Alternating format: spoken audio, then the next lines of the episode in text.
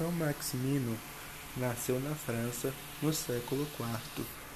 Desde muito cedo, sentiu o chamado à vida sacerdotal. Sucedeu a Grísio e teve de combater o arianismo, que confundia muitos cristãos. São Maximino apoiou Santo Atanásio nesta luta, sofreu com ele e se deparou até com o imperador. Bispo da Igreja, viveu seu magistério e serviço a palavras sobre ataques, mas não conseguiram matá-lo. Viveu até o ano de 349, deixando este testemunho e convocação: sermos cooperadores da verdade. O santo de hoje é um ícone do amor a Cristo, a Igreja e a verdade.